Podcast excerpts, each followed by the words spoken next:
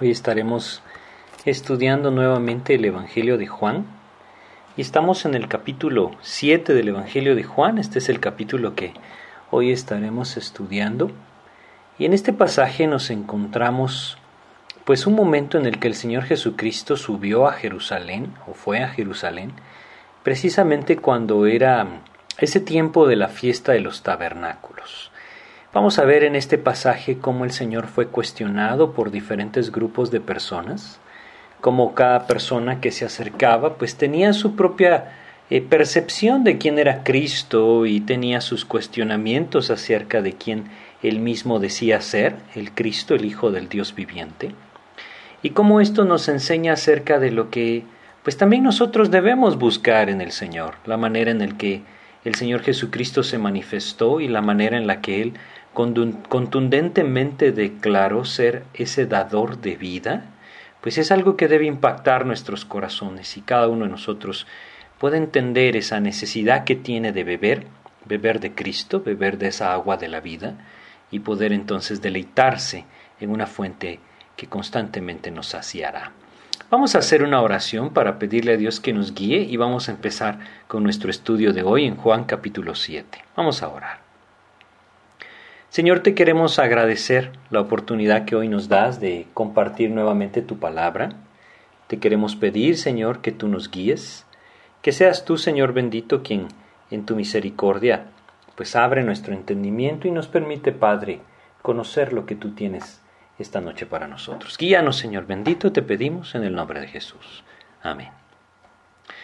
En Juan capítulo 7 entonces tenemos eh, en todo este capítulo un pasaje que nos habla acerca de Jesucristo yendo a Jerusalén para la fiesta de los tabernáculos y lo que producían las personas que le escuchaban.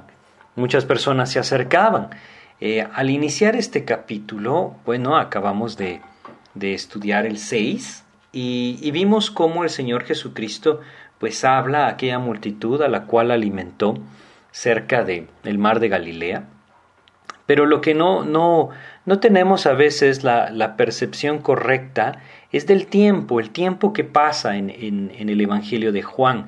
El capítulo 7 del Evangelio de Juan empieza diciendo después de estas cosas. ¿Qué quiere decir después de estas cosas? Bueno, Juan está, recordemos, dejándonos evidencia de quién es Cristo. Este es el propósito por el cual el Señor le llevó a escribir este Evangelio, dar testimonio de quién era Cristo el Hijo de Dios, y para que creyendo, pues aquellos que escuchaban tuvieran vida en su nombre. Eso es lo que hemos hablado de este Evangelio, ese es el propósito. Así es que Juan no, no cuenta todos los detalles o muchos detalles como si los tenemos en otros Evangelios, porque él tiene un propósito, Dios le dio un propósito y es mostrar que Cristo es el Salvador, para que todo aquel que en él cree entonces no se pierda, mas tenga vida eterna, como constantemente lo hemos visto en este Evangelio. Así es que cuando dice después de estas cosas, se refiere a las cosas que él ya dio testimonio. Han pasado bastantes meses y en el capítulo 7 prácticamente nos brincamos hasta los últimos seis meses de vida sobre la tierra de nuestro Señor Jesucristo. Es decir, cuando empezamos a leer el capítulo 7 del Evangelio de Juan, ya solamente estaría él seis meses más sobre la tierra antes de ser llevado a la cruz, antes de ir voluntariamente a la cruz y dar su vida a cambio de la nuestra.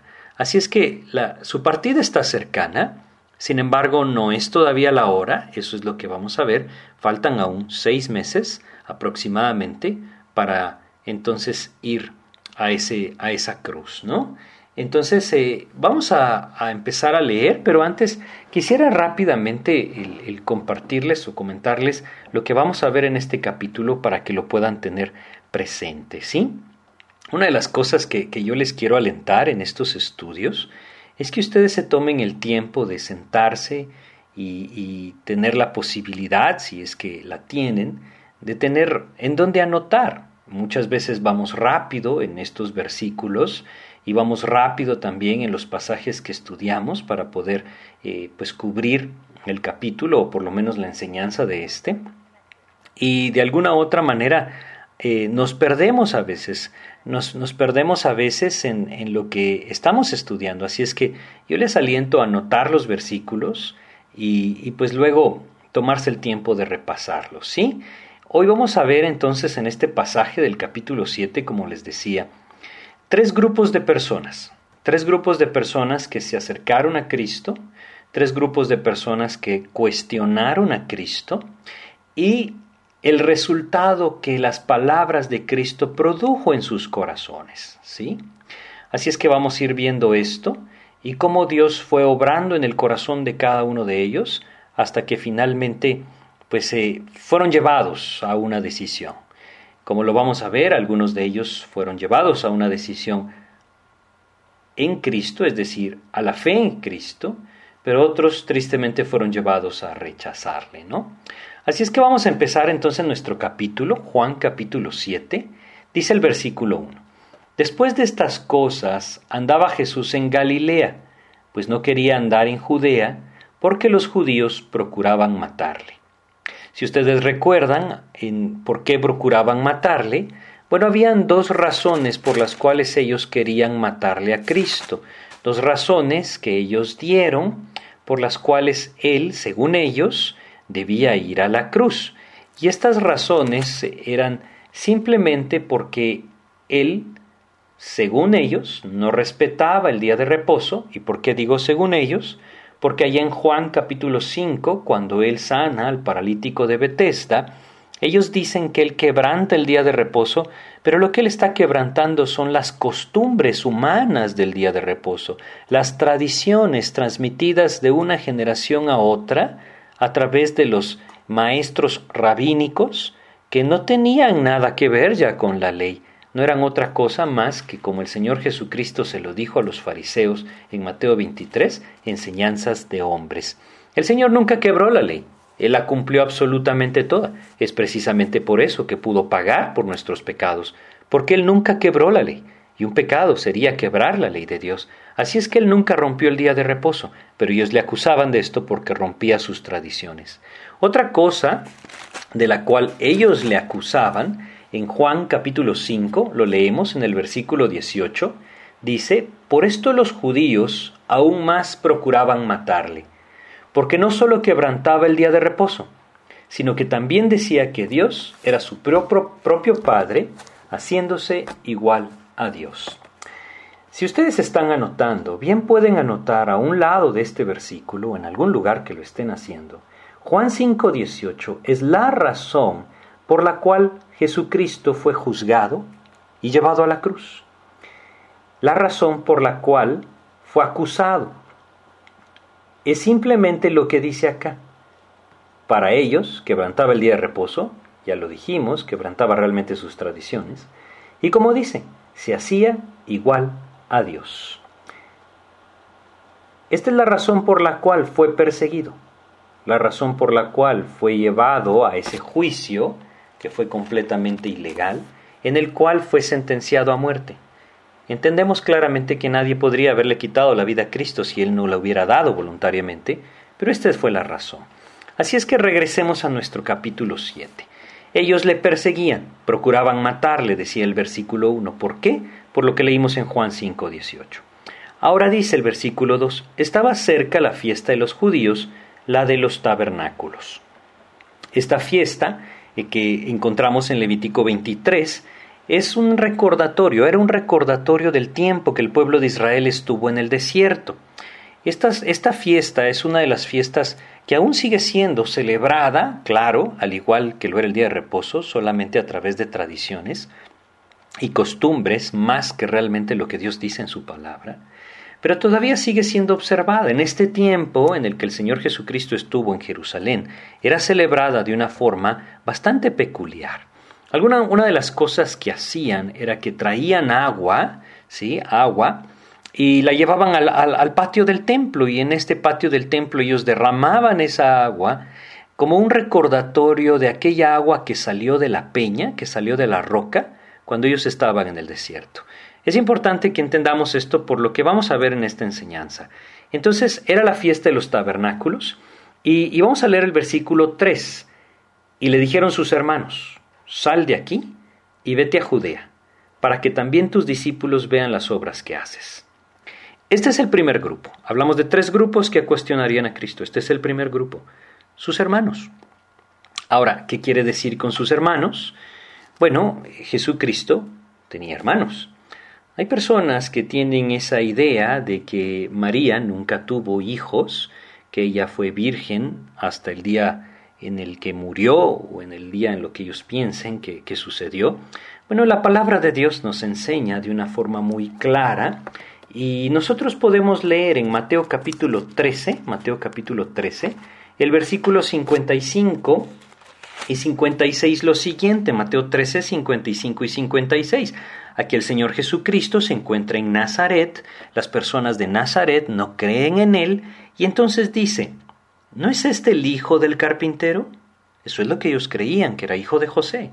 Evidentemente nosotros sabemos que Él fue engendrado por el Espíritu Santo en el vientre de María, según lo que Dios nos enseña en su palabra. ¿No se llama su madre María y sus hermanos Jacobo, José, Simón y Judas? ¿No están todas sus hermanas con nosotros? ¿De dónde pues tiene éste todas estas cosas? Aquí tenemos los nombres Jacobo, José, Simón y Judas. A estos son a sus hermanos a los que hace referencia Juan capítulo 7, versículo 3. Le dijeron sus hermanos. Él tenía medios hermanos, eran hijos de José y María. Eso es lo que leemos en las escrituras. Y si nosotros eh, regresamos a nuestro pasaje, fíjense lo que dice, sal de aquí y vete a Judea, para que también tus discípulos vean las obras que haces. Ahora, ¿por qué decían ellos esto? ¿Por qué le, estaban diciendo esto que, leemos? Adelantémonos al versículo 5, dice, porque ni aun sus hermanos creían en él. Ellos no creían en él. Ahora, Quizá es, eh, difícil para nosotros poder comprender por qué no creían en Él, pero realmente no es tan difícil, ¿saben? Porque a pesar de lo que su madre sabía, lo que su madre escuchó del ángel, lo que escuchó de los testimonios de todas aquellas personas que se presentaron, ese momento que nuestro Señor Jesucristo nació, pues Él creció, como lo leímos antes en este mismo Evangelio de Juan, hasta ese momento, en las bodas de Caná, él no había manifestado señales. A veces tenemos una idea equivocada por esto, ¿no? Por las tradiciones o costumbres que de alguna otra forma en las religiones se nos dan. Y, muchas personas pues hablan de, de Jesucristo haciendo pajaritos de barro y lanzándolos al aire y estos volaban. Bueno, la Biblia nos dice que el principio de señales se dio allá en las bodas de Cana. La Biblia nos enseña que esta fue la primera señal que él hizo y eso quiere decir que antes Él no manifestó realmente el poder que había en Él porque Él era Dios mismo hecho carne. Sus hermanos crecieron al lado de Él, debió haber sido un testimonio maravilloso, sin duda, porque nunca pecó, pero de repente Él empieza a decir que Él es el Mesías. Su madre evidentemente le seguía. Ella sabía quién era Él, porque Dios mismo se lo reveló a través de los ángeles que se lo dijeron claramente. José también lo sabía. Sin embargo, sus hermanos no creían en él. Es, eh, importante que nosotros lo notemos. El Señor Jesucristo lo dijo así cuando estuvo allá en Nazaret. El profeta no tiene honra en su propia tierra. Les costaba creer, les costaba de alguna otra forma aceptar quién era Él. Y esto es algo tremendo porque, saben, muchas veces pasa lo mismo. En el corazón que por orgullo se cierra a las palabras del Señor. Busca defender lo suyo, busca defender su posición, busca defender lo que piensa tener o lo que piensa que creer, porque muchas veces ni sabe lo que cree, pero se rehúsa a creer. Se rehúsa a creer porque esto tendría que llevarle a aceptar que Jesucristo es el Señor. Y si uno acepta que Jesucristo es el Señor, tendría que rendirle su voluntad. No tiene sentido aceptarle como Señor, creer en Él como Señor y resistirme a que Él tome control de mi vida. Entonces no estoy creyendo en Él como Señor. Bueno, sus hermanos no creían en Él y lo que ellos le dicen en el versículo 3 eh, y 4 nuevamente es, sal de aquí y vete a Judea para que también tus discípulos vean las obras que haces, porque ninguno que procura darse a conocer hace algo en secreto. Si estas cosas haces, manifiéstate al mundo. Ellos le están diciendo, esta es tu oportunidad. En la fiesta de los tabernáculos va a estar toda la multitud. Es a ellos a quien te debes manifestar. No, no, no hagas más señales aquí en Galilea. Ve a Jerusalén. Ahí están las multitudes. Ahí diles quién eres. Y prácticamente le están diciendo, vamos a ver quién te cree, ¿no? Bueno, es, es, es duro esto porque pongámonos por un momento del lado de nuestro Señor Jesucristo. A veces el creyente enfrenta este tipo de rechazo, ¿saben? Y muchas veces lo hace incluso por parte o de lado de aquellos que son parte de su propia familia. Ese rechazo no es sencillo de sobrellevar, sin embargo nosotros debemos entender que el Señor Jesucristo puede fortalecernos y darnos la gracia de sobrellevarlo, entendiendo que debemos hacer caso de su voluntad y nada más que esta. Así es que ellos le dicen, sube, manifiéstate, no te quedes aquí escondido, sube a la gran ciudad y muéstrales quién eres. La razón la leímos, sus hermanos no creían en él. Esta multitud representa a aquellos que estando muy cercanos, de alguna u otra forma, a la vida de Cristo, simplemente no la apropian como algo personal. Y este es el caso tristemente de muchas personas hoy. Quizá alrededor de su hogar, en su misma familia, hay personas que siguen a Cristo. Quizá sus vecinos, compañeros de trabajo, de estudio, alguna persona que sigue a Cristo, que conoce a Cristo a través de la palabra, pero aquellas personas que están a su alrededor rehusan creer en Cristo. Muchas veces participan de aquellas cosas que se identifican como buenas, pero simplemente rechazan la fe en Jesucristo. El Señor Jesús les dice en el versículo 6, entonces Jesús les dijo, mi tiempo aún no ha llegado. ¿Qué quiere decir mi tiempo aún no ha llegado? Lo que les está diciendo es que la hora de su sacrificio no había llegado. No iba a entrar abiertamente, no iba a hacer esa entrada triunfal en Jerusalén, porque eso debía ser hasta la próxima Pascua. Su tiempo, les dice él, leamos nuevamente el versículo 6, mi tiempo aún no ha llegado, mas vuestro tiempo siempre está presto. Esto quiere decir, mi tiempo de morir no ha llegado todavía, mi tiempo de manifestarme tal cual soy no ha llegado todavía, pero el tiempo de ustedes siempre está listo siempre está presto para que ustedes den ese paso y puedan poner su fe en mí. Esto es lo que el Señor Jesucristo les está diciendo. Así es que el versículo 7 dice, no puede el mundo aborreceros a vosotros, mas a mí me aborrece, porque yo testifico de él que sus obras son malas. Una de las cosas que nosotros debemos entender es que la palabra de Dios siempre enfrenta el pecado del hombre. La palabra de Dios siempre enfrenta la vida de aquel que vive lejos de la voluntad de Dios. Muchas veces no entendemos, pero la cruz ofende. Esa es la realidad. La cruz ofende. Ofende a aquellos que no quieren venir a los pies de Cristo. Ofende a aquellos que se sienten demasiado justos como para necesitar un Salvador. Ofende a aquellos que no, no quieren abandonar su pecado y por lo tanto no se rinden a los pies de Jesús. La cruz ofende. Es algo que nosotros debemos comprender. Pero yo quisiera que entendiéramos algo. Es la cruz la que debe ofender, no nosotros.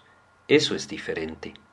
No se trata de que nosotros seamos los que ofendemos a las personas de alguna u otra manera a través de lo que pretendemos hacerles ver. Debe ser la palabra, debe ser la cruz de Cristo, debe ser poner delante de ellos a Jesucristo diciéndoles precisamente esto, tu tiempo tu tiempo siempre está presto. El mundo aborrece aquel que vive para Cristo, el mundo aborreció a Cristo y el Señor Jesucristo nos dice claramente que lo mismo sucedería con nosotros. Si vamos allá a Juan capítulo 15, Juan capítulo 15, versículo 19, dice, si fuerais del mundo, el mundo amaría lo suyo, pero porque no sois del mundo, antes yo os elegí del mundo, por eso el mundo os aborrece. El mundo aborrece a aquel que sigue a Cristo. ¿Por qué? Porque le enfrenta en su pecado. Ahora no necesitamos ofender con nuestras palabras o actitudes, tengamos cuidado con eso. Lo que debe ofender es la vida de santidad. Eso debe ofender. Cuando el creyente vive lleno del Espíritu de Dios, el creyente se manifestará a Cristo, manifestará esa gracia del Señor, Y, no podríamos llegarlo a explicar con claridad, porque es algo que el Espíritu de Dios hace, pero cuando el creyente vive lleno del Espíritu, el pecador se ve enfrentado en su pecado. Es algo que el Señor produce. Y de alguna u otra manera, esto hace que el creyente muchas veces sea rechazado. Así es que el Señor Jesucristo se los dice claro, no puede el mundo aborreceros a vosotros. ¿Por qué no los podía aborrecer a ellos? Porque ellos vivían metidos en el mundo. Este es un principio clarísimo el que tenemos acá. ¿Qué tan metidos estamos en el mundo? Cuando el mundo nos ama, entonces Jesús no se ha manifestado en nosotros. Él sigue diciendo, mas a mí me aborrece, porque yo testifico de él, que sus obras son malas. Hoy, no sucede esto, tristemente, en muchos círculos cristianos, porque el cristianismo se ha hecho cada vez más conforme al mundo. En vez de ser esa contraparte que enfrenta el pecado del mundo, se acomoda al mundo. Y no debemos poner nuestros ojos en nadie más, pongámoslos en nosotros mismos. ¿Qué tanto mundo hay en nuestro corazón? No. A veces no nos damos cuenta, pero vivimos inmersos en el mundo, de tal manera que encajamos perfectamente. El pecado no se ve enfrentado a través de una vida verdadera en el Señor, no a través de nuestras ideas, a través del Espíritu de Dios, su presencia. Esa es la que enfrenta el pecado. Evidentemente nos guiará a la palabra y la palabra de Dios enfrenta el pecado. El Señor Jesucristo les dice entonces a estos hermanos, a sus hermanos, les dice, subid vosotros a la fiesta. Yo no subo todavía esta fiesta porque mi tiempo aún no se ha cumplido. Saben, este, este pasaje es importante entenderlo porque algunas personas eh, alegan que Jesucristo mintió, que en este pasaje mintió, porque les dice, yo no subo todavía esta fiesta, porque mi tiempo aún no se ha cumplido, pero después leemos en el versículo 10, pero después que sus hermanos habían subido, entonces él también subió a la fiesta, no abiertamente, sino como en secreto. ¿Será que Jesucristo mintió? No, por supuesto que no, ¿verdad? Entendemos que Él es el Señor, Él, él nos enseña, su palabra nos enseña que Él es sin pecado. ¿Qué fue lo que quiso decir entonces Cristo? A veces debemos meditar un poquito más en esto, ¿no?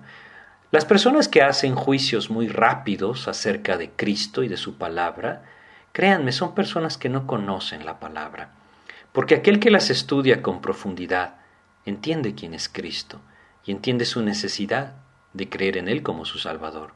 Jesucristo dice, subid vosotros a la fiesta. Yo no, yo no subo todavía esa fiesta, porque mi tiempo aún no se ha cumplido. La clave es entender lo que el Señor dijo. Subid vosotros a la fiesta. Él dice, yo no subo todavía esta fiesta. ¿Qué quiso decir con esto? Él no quiere decir que, que se estaba escondiendo. Simplemente les dice, mi tiempo aún no se ha cumplido. Cuando Él dice mi tiempo, esta palabra, tiempo, no es algo que, que nos muestra el momento o la hora en la que Él lo va a hacer, sino que es una palabra que significa que, que mi, mi, mi temporada no ha llegado. Es decir, lo que esta palabra significa es que aún no era momento de ir a la cruz. Eso es lo que significa. No era momento de manifestarse como aquel que daría la vida a cambio de la nuestra. Eso es lo que él está diciendo. Y por eso él dice, yo no subo todavía esta fiesta. Esta frase, yo no subo todavía esta fiesta, también significa, yo no me manifiesto aún en esta fiesta. Eso es lo que nuestro Señor Jesucristo está diciendo. Ellos le están diciendo que suba y haga las señales para que todos vean quién es Él, ¿no? Es lo que les está diciendo. Yo no puedo subir todavía a hacer esto. ¿Por qué? Porque todavía faltan aproximadamente seis meses para poder entrar de esa manera, para que entonces la multitud cantara Osana, bendito el que viene en el nombre del Señor, para que entonces Él pudiera decir, si estos callaran, las piedras hablarían. Aún no era ese momento, y a eso es a lo que el Señor Jesucristo se refiere. Así es que, dice entonces el versículo 9, y habiéndoles dicho esto, se quedó en Galilea. Bueno, este es el primer grupo. El primer grupo que cuestiona a Cristo en este pasaje son sus propios hermanos, aquellos que tristemente estuvieron tan cerca de Él, pero no pudieron poner su fe en Jesucristo. Ahora no siempre fue así, y entendamos que estos hombres llegaron a creer en Jesucristo. En nuestras Biblias tenemos la epístola de Santiago.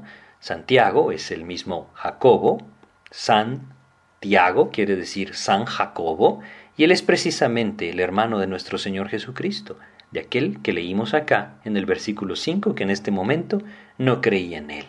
Más adelante, Dios nos dice en su palabra que el Señor Jesucristo, habiendo resucitado, se le presentó a Jacobo y entonces él creyó en él. Y llegó a ser una de las personas claves en, la formación de la iglesia del Señor, porque llegó a ser una de las columnas de esa iglesia primitiva. No solamente él, también tenemos la epístola de Judas, aquella que está justo antes del libro de Apocalipsis. Él también es uno de los hermanos de nuestro Señor. Así es que Llegó el momento en que ellos sí creyeron. En ese momento aún no lo hacían. Versículo 11. Ya estando él en Jerusalén, le buscaban los judíos en la fiesta y decían, ¿dónde está aquel? Este es el segundo grupo.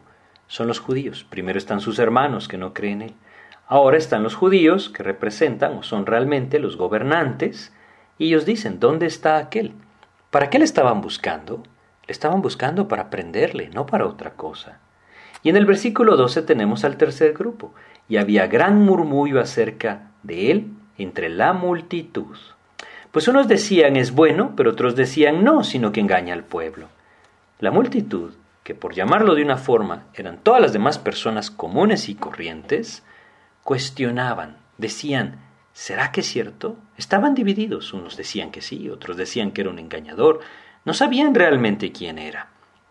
Y lo maravilloso es que el Señor Jesucristo subió al templo y enseñaba, como dice el versículo 14, mas a la mitad de la fiesta subió Jesús al templo y enseñaba. ¿No es maravilloso lo que el Señor hacía? A pesar de que todos querían matarle, o bueno, los gobernantes querían hacerlo, Jesús simplemente llega, se sienta y empieza a enseñar. ¿Saben? Si algo es notorio en la vida de Cristo, es que Él nunca perdió el tiempo. Nunca perdió el tiempo en cuestiones que no tienen que ver con la eternidad. Nunca perdió el tiempo en cuestiones en las que los hombres sí se involucran y pierden el tiempo. Esto es un llamado del Señor sin duda a nuestras vidas. El Señor Jesucristo fue ahí no para hacer controversia, no para enfrentar las diferentes posturas. Él no subió ahí para tratar de alguna otra manera de encajar en ese círculo o en ese medio.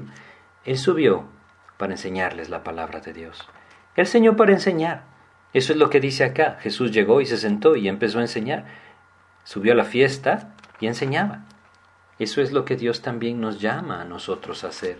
Una de las cosas que nosotros debemos recordar en este punto es el llamado del Señor a aprovechar el tiempo. Vamos a ir a Efesios, ¿sí? Y en Efesios vamos a leer acá lo que, lo que el Señor nos dice eh, con respecto a esto claramente nos dice en Efesios capítulo 4, nos dice eh, lo siguiente, perdón, capítulo 5, versículo 17, dice, 17 y 18, vamos a leer desde el 15 al 18, mirad pues con diligencia cómo andéis, no como necios, sino como sabios, aprovechando bien el tiempo, porque los días son malos. Por tanto, no seáis insensatos, sino entendidos de cuál sea la voluntad del Señor. Y luego menciona, no os embriaguéis con vino en lo cual hay disolución, antes bien, sed llenos del Espíritu.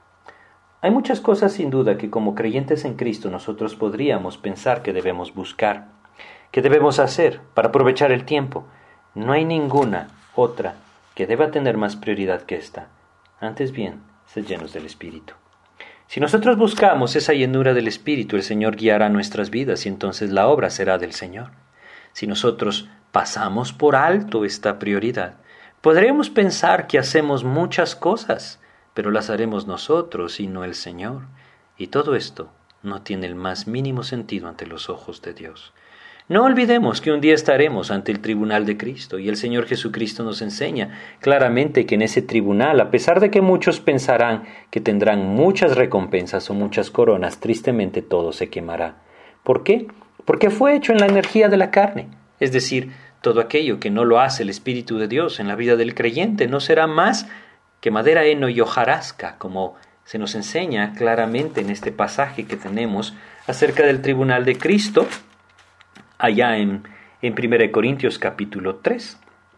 Así es que debemos tener mucho cuidado, mucho cuidado a lo que realmente nosotros buscamos. El Señor Jesucristo nunca perdió el tiempo. subió a la fiesta y empezó a enseñar. Así es que este es el propósito de Dios, ¿no? Que nosotros también tengamos claro qué es lo que debemos buscar. Y si anhelamos hacer la voluntad de Dios, como lo veremos en este pasaje también, debemos entender que lo primero que debemos buscar es esa llenura del Espíritu. Bueno, vamos a regresar a nuestro pasaje en Juan capítulo 7 y vamos a seguir leyendo qué pasó entonces después de que el Señor Jesucristo subió al templo. Eh, dice lo siguiente, Juan, en el capítulo 7 de, de Juan, dice el versículo 15, y se maravillaban los judíos diciendo, ¿cómo sabe este letras sin haber estudiado? Se refieren a Jesús. Saben, Jesucristo no fue a las escuelas rabínicas. Jesús era Dios y todos se maravillaban de él. No quiere decir que, que esté mal estudiar, ¿no? No se trata de eso. Se trata de que nosotros debemos entender que hay mucho más que tan solo un título o posiciones realmente ante los ojos de Dios. Lo que Dios ve es el corazón. Y cada uno de nosotros debe aprender a ver mucho más allá de las apariencias. Estas personas tristemente se atoraron en las cosas que para ellos eran evidentes, aun cuando no conocían quién era Él. Se, se fijaban en lo que Él tenía y no en quién era realmente Él. Cuidado con este error. Muchas veces nosotros cometemos este juicio equivocado también y nos fijamos en lo que las personas tienen o lo que han alcanzado y no nos fijamos realmente en quiénes son. Bueno, este error lo cometían los judíos. Versículo 16. Jesús le respondió y dijo, mi doctrina no es mía, sino de aquel que me envió. El Señor Jesucristo fue muy claro. Lo que yo estoy enseñando es lo que el Padre me dio para enseñar. Él mismo era uno con el Padre, eso es lo que entendimos ahí en Juan 5. Y él mismo estaba transmitiendo esta enseñanza. El versículo 17 es un versículo muy importante. Le vamos a prestar atención. El que quiera hacer la voluntad de Dios, conocerá si la doctrina es de Dios o si yo hablo por mi propia cuenta. Este versículo une a los tres grupos de los que hemos hablado. Primero sus hermanos, segundo los judíos, tercero la multitud indecisa. Este es un versículo que es directo para los tres grupos. Y, no sé si, si me comprenden, los hermanos eran aquellos que habían estado cercanos a Cristo y haber, haber, a pesar de haber participado en muchas cosas de la vida de Cristo, no creían en Él. Esto es semejante a aquellos que han estado tan cerca de la palabra de Dios, pero simplemente no creen en Él. La otra multitud es aquella multitud indecisa que no sabe ni siquiera quién es Cristo. Algunos piensan que quizá lo es, otros dicen que no. Los judíos eran aquellos religiosos que se sentían justos por sí mismos y que en su justicia propia, que no es ninguna delante de Dios, desechaban a Cristo. Cada uno de ellos necesitaba escuchar esto. El que quiera hacer la voluntad de Dios, conocerá si la doctrina es de Dios o si yo hablo por mi propia cuenta. En una ocasión tuve la oportunidad de compartir con una persona. Había sido un misionero, pero había, había abandonado las misiones, había abandonado. Su anhelo, de alguna u otra manera, lo había perdido de compartir el mensaje del Señor.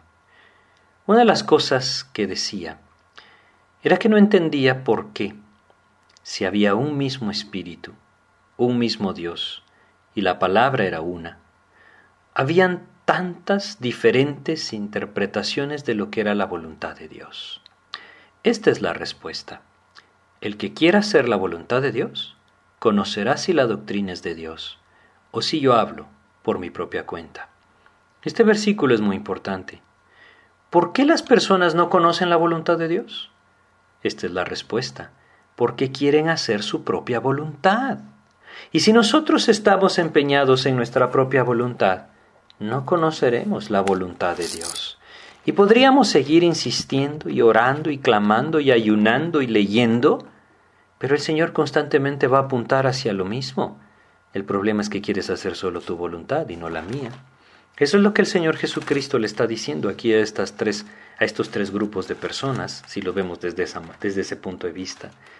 Lo que quieren es hacer su voluntad y queriendo hacer su voluntad siempre van a encontrar una justificación para no hacer la mía, dice el Señor. Eso es lo que el Señor Jesucristo les está dando a entender. Es por eso que hoy debemos prestarle mucha atención a este versículo. ¿Qué es lo que nosotros mismos estamos buscando? Porque hay tantas personas que se desvían detrás de enseñanzas que son torcidas a la luz de las escrituras. Porque hay tantas personas que abandonan el camino de Cristo cuando aparentemente caminaron con Él. Porque hay tantas personas hoy que se están desviando aún cuando tienen una Biblia en sus manos. Yo quisiera recordar con ustedes un pasaje que está en Segunda de Pedro, capítulo 2 de Segunda de Pedro, versículo 18. Es muy importante. Este pasaje de Segunda de Pedro, toda esta porción de la epístola, está hablando de los falsos maestros, aquellos que el apóstol Pedro dice un día se levantarían y llevarían el error a los oídos de las personas y las personas les seguirían. ¿Qué dice? Segunda de Pedro 2.18. Dice, pues hablando palabras infladas y vanas, seducen con concupiscencias de la carne y disoluciones, fíjense las palabras que está utilizando. Son importantísimas las palabras que está utilizando. Primero dice, palabras infladas y vanas. Hablando palabras infladas y vanas. ¿Cuáles son o qué quiere decir con palabras infladas? Son palabras llamativas, son palabras atractivas, que de alguna otra forma atrapan nuestra atención y pueden entonces llevarnos a ser capturados, ¿sí? E, eso es lo que quiere decir. Es decir, muchas de estas cosas, aunque nosotros quizá no, no, no entendemos bien la, la la palabra eh, eh, en griego, pero tiene un tono de una palabra insolencia, ¿sí? ¿Cuál es la insolencia? Es pretender ser alguien grande, alguien que no se es. Este es el tipo de palabras que se utilizan, palabras infladas y vanas. Ahora, la palabra vanas quizás un poco más sencilla de entender, ¿sí? Eh, tiene algunos significados como cosas sin sentido, pero también habla de cosas depravadas. Qué tremendo, ¿no? Esto es lo que hoy nosotros vemos. Estas palabras, dice, seducen, seducen. Quiere decir que atrapan. Esa es la idea. De alguna u otra forma, de esta misma palabra, que fue traducida seducen, también se traduce la palabra encantados. Como cuando una persona está encantada con algo, ¿no? Quizá ese, ese tipo ejemplo de mover algo de lado a lado delante de los ojos de alguien y lo encanta, ¿no? Lo atontece, esa es la idea. Seducen, atrapan, encantan con concupiscencias de la carne, es decir, con los deseos de la carne, con los deseos carnales, los atrapan. ¿Por qué estamos prestándole tanto atención a esto? Por lo que el Señor Jesús dijo ahí en Juan 7:17. El que quiera hacer la voluntad de Dios, conocerá si la doctrina es de Dios. O si yo hablo por mi propia cuenta. El contraste, segunda de Pedro 2:18. Aquel que está buscando los deseos carnales, está buscando su propia voluntad.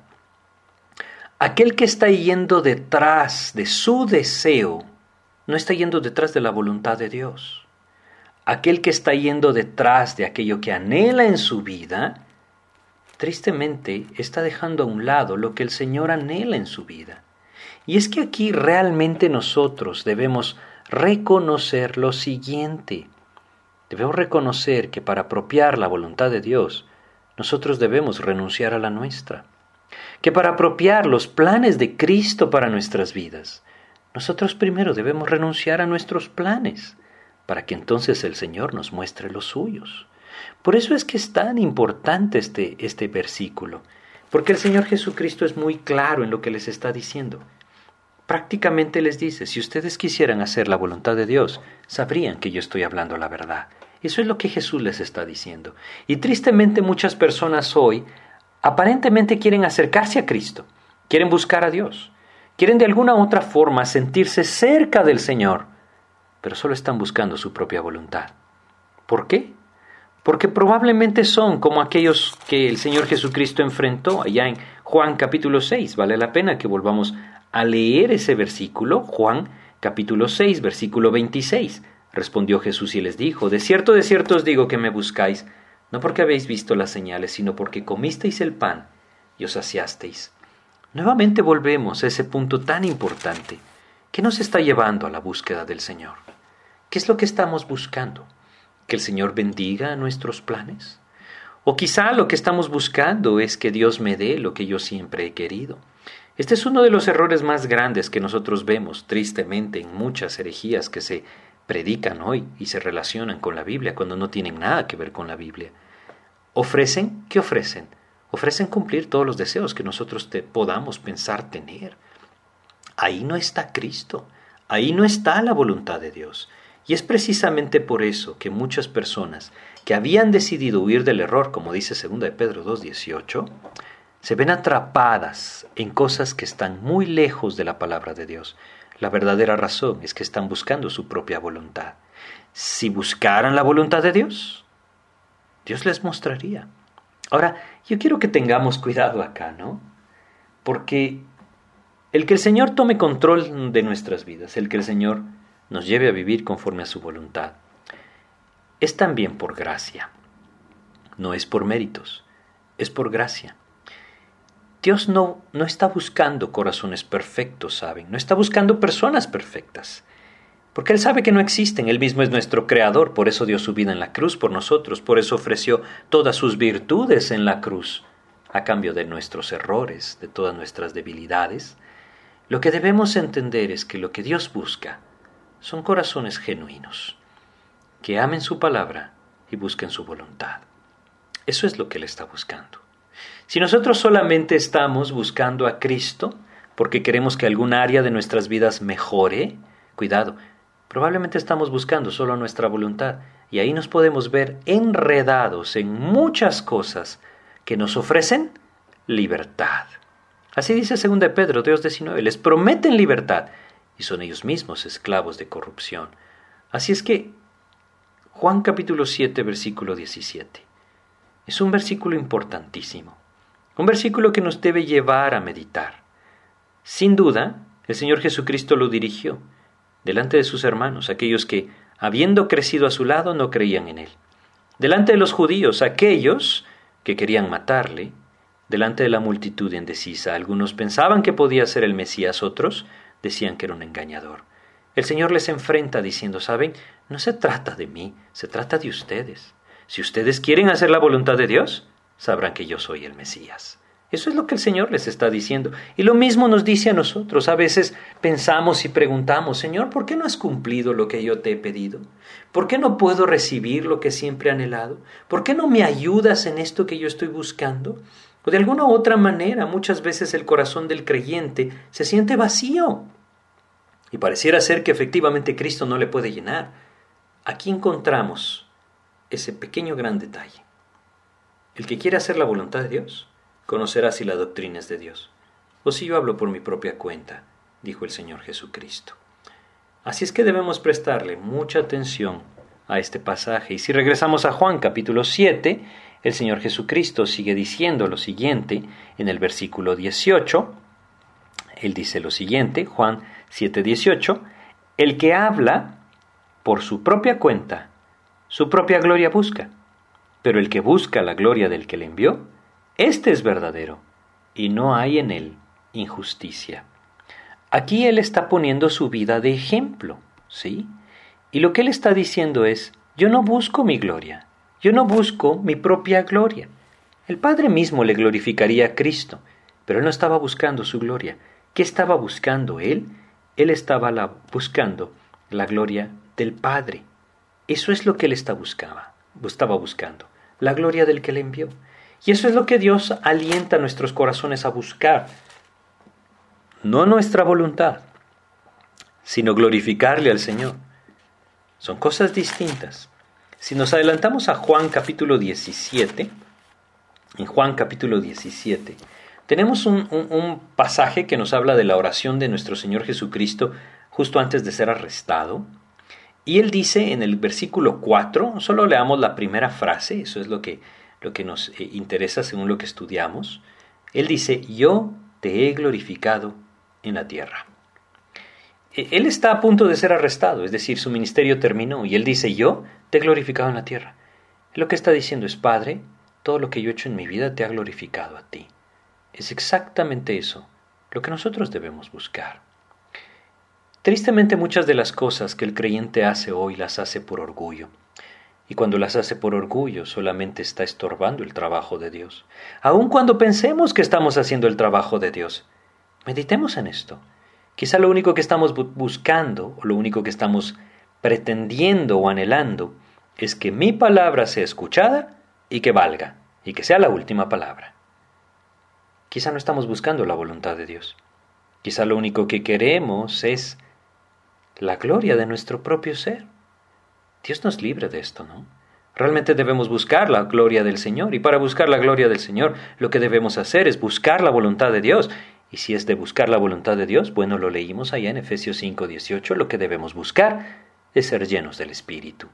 Vivir en esa intimidad con el Señor, ir a su palabra constantemente, entender que hay una necesidad de permanecer en Él, que sus palabras permanezcan en nosotros. Juan capítulo 15, versículo 7 nos recuerda lo siguiente, Juan 15, 7, si permanecéis en mí y mis palabras permanecen en vosotros, pedid todo lo que queréis y os será hecho. ¿Se dan cuenta la gran diferencia? Cuando el creyente permanece en Cristo y su palabra permanece en Él, hay libertad. Libertad del Espíritu de Dios para obrar, libertad del Espíritu de Dios para dar testimonio del Señor, libertad del Espíritu de Dios para guiar la oración. El Señor entonces concederá aquello que conforme a su voluntad es perfecto. Así es que nosotros debemos vernos muy enfrentados con este pasaje. ¿Qué quiero hacer yo? ¿Quiero hacer la voluntad de Dios o quiero hacer la mía propia? Si yo quiero hacer mi propia voluntad, voy a caer en alguno de estos errores que estas tres multitudes o estos tres grupos de personas cayeron. Sus hermanos, habiéndole visto, habiendo crecido con él, no creían en él. ¿Por qué? Simplemente no querían, no podían aceptar. No podían aceptar que él fuera el Mesías. Quizás su orgullo era más grande. De alguna u otra manera, no quisieron creer. Los judíos estaban tan empeñados en sus propias tradiciones y costumbres, estaban tan metidos en su propia justicia según ellos, que simplemente no pudieron ver al Salvador, a quien ellos decían esperar. Y la multitud, escuchando un lado, escuchando al otro, no saben ni qué rumbo tomar. Todos ellos lo único que estaban buscando es su propia voluntad. Aquel que buscaba la voluntad del Padre la encontró, y al encontrarla, siguió a Jesucristo. Eso es maravilloso. Ahí en Juan capítulo 3, nosotros leímos ese encuentro que el Señor Jesucristo tuvo con Nicodemo. Vamos a leer Juan capítulo 7 versículos 50 y 51. Les dijo Nicodemo, el que vino a él de noche, el cual era uno de ellos, ¿juzga acaso nuestra ley a un hombre si primero no le oye y sabe lo que ha hecho? Qué maravilloso es lo que el Señor hizo en el corazón de este hombre. Él era el maestro de Israel. Pero maravillosamente este es un ejemplo de un fariseo que estaba buscando la voluntad de Dios. Vino Jesús de noche y le escuchó. Escuchó acerca del nuevo nacimiento, escuchó acerca de su propia necesidad de nacer de nuevo. Ahora que escucha las palabras de Cristo, Él está contemplando, puede ser que Él sea el Mesías, puede ser que Él sea el Salvador. Poco a poco su corazón fue cambiando y fue siendo conquistado por el Señor hasta que llegó ese maravilloso momento en el que Él dio el paso al frente. Y dando el paso al frente, públicamente creyó en el Señor Jesucristo. No solamente creyó públicamente en el Señor Jesucristo, sino que leamos Juan capítulo 19, versículo 39. Juan 19, 39. También Nicodemo, el que antes había visitado a Jesús de noche, vino trayendo un compuesto de mirra y de aloes, como cien libras. ¿Qué hizo? Ungió el cuerpo del Señor Jesucristo y lo puso en el sepulcro. Creyó en Jesús. ¿No es maravilloso esto? ¿No es maravilloso que tan solo buscar la voluntad de Dios haya llevado a este hombre a la fe en Jesucristo? Eso es lo que hará en nuestras vidas si nosotros buscamos su voluntad. Pero si buscamos la nuestra, terminaremos apartándonos del Señor. Así es que este versículo debe ser un versículo muy importante para meditar en él.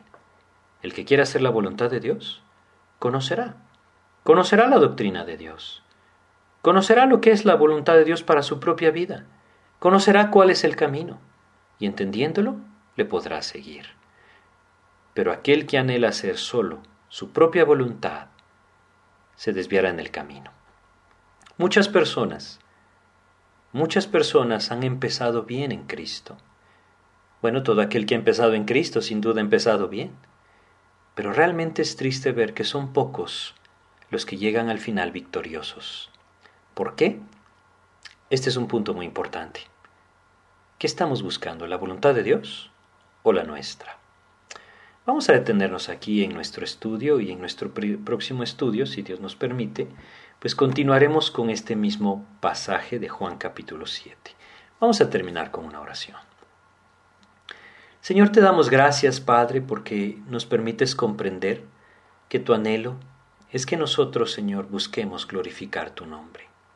Ayúdanos a comprender, Señor, que esto es lo que tú deseas, que te sigamos, Padre, que busquemos tu voluntad que abandonemos, mi Dios, nuestra propia voluntad, nuestras propias ideas, nuestros propios planes, y apropiemos los tuyos, Señor, sabiendo que los tuyos siempre son mejores.